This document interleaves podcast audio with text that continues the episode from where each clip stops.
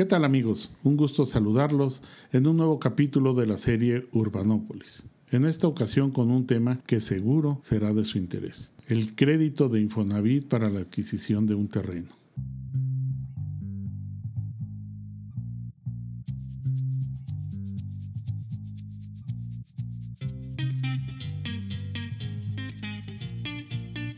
Hace algunos años, Muchos de nosotros seguramente vimos o escuchamos de una película de dibujos animados de la empresa Pixar titulada Up, una aventura de altura. En ella se relata la historia de un señor de edad avanzada llamado Carl Frederick, quien se convierte en un solitario gruñón después de enviudar, pues habita la misma casa en la que vivió casi toda su vida en compañía de su esposa Ellie.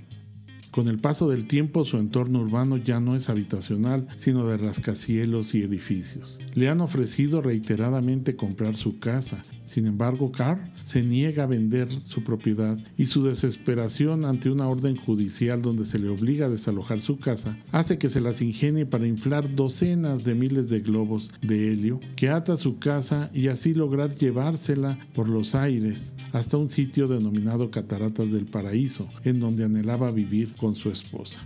Traigo a referencia esta película seguramente porque más de una vez alguno de nosotros ha pensado cuántos problemas se solucionarían si se pudiera mover nuestra casa de lugar. Todos hemos llegado a la conclusión de que esto resulta imposible, pues la vivienda se encuentra estrechamente ligada al suelo. Por esta misma razón, sorprende que en términos de vivienda se apliquen los principios de la película de Op y se diseñan políticas que atienden solo a la vivienda como si se tratara de algo independiente del suelo. Tal es el caso de los organismos dedicados a proporcionar financiamiento para la vivienda y que no consideran que se trata del binomio suelo-vivienda.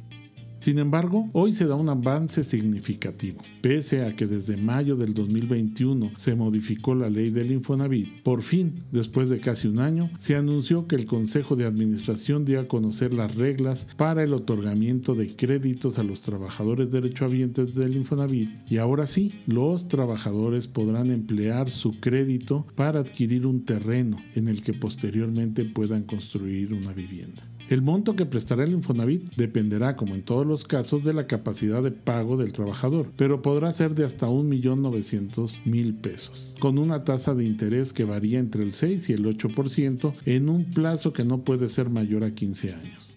Al igual que en todos los esquemas de este organismo de vivienda, se pueden hacer pagos al capital para terminar de pagar en un menor tiempo. Sin embargo, es necesario otorgar un enganche de entre el 20 y el 30% del valor del terreno. Sin lugar a dudas que la posibilidad de adquirir un terreno constituye un gran avance en la política de vivienda en México. Hace algunos años realizamos un estudio sobre la producción social del hábitat en Michoacán y recordaba que de entre de los muchos aspectos relevantes, las dimensiones del predio en la vivienda de interés social era un factor poco deseable de los trabajadores o que expresaron los trabajadores para no adquirir este tipo de viviendas, pues lo veían como un impedimento a futuro, asumiendo que en su situación económica mejoraría con el paso de los años, pero que ya no podrían ampliar su casa en la misma proporción. Así que seguramente es de pensar que muchos de los derechohabientes optarán más por aplicar su crédito para adquirir un predio que para adquirir una vivienda. Más aún si se considera que en las últimas tres décadas hemos sido testigos de la manera en la que se ha especulado con el suelo urbano, al llevar los desarrollos de vivienda barata en zonas alejadas de la ciudad situación que propicia un encarecimiento en los servicios públicos municipales, además de los gastos derivados en la movilidad para la población que habita estos desarrollos y que se ve en la necesidad de acudir a equipamientos de educación y salud.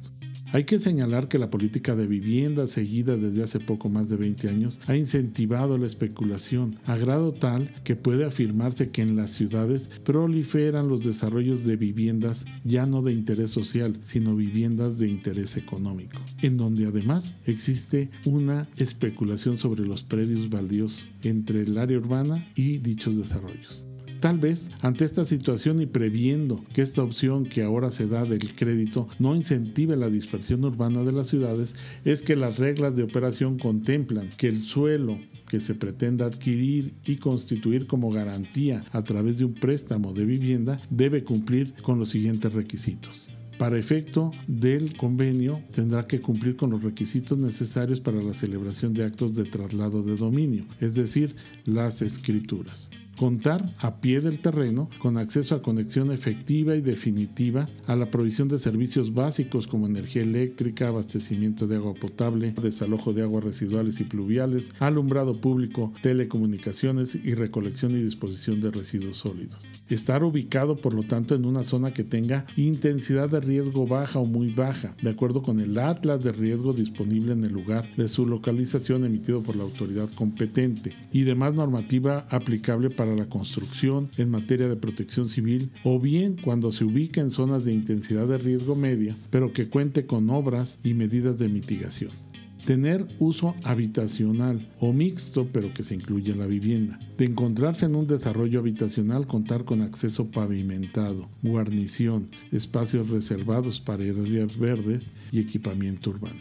Como se ve, se trata de localizar terrenos que cuenten con todos los servicios, es decir, de buscar consolidar la mancha urbana de las ciudades. El reto en materia de dispersión urbana que hoy enfrentan las ciudades mexicanas sin duda es significativo y es de esperar que los predios que se adquieran vía el Infonavit constituyan una alternativa para incentivar la densificación de la ciudad aunque el factor de la falta de certeza en la tenencia del suelo de millones de viviendas hace predecible que gran parte de los créditos, al menos a corto plazo, sean destinados para adquirir el predio que actualmente se ocupa con la vivienda.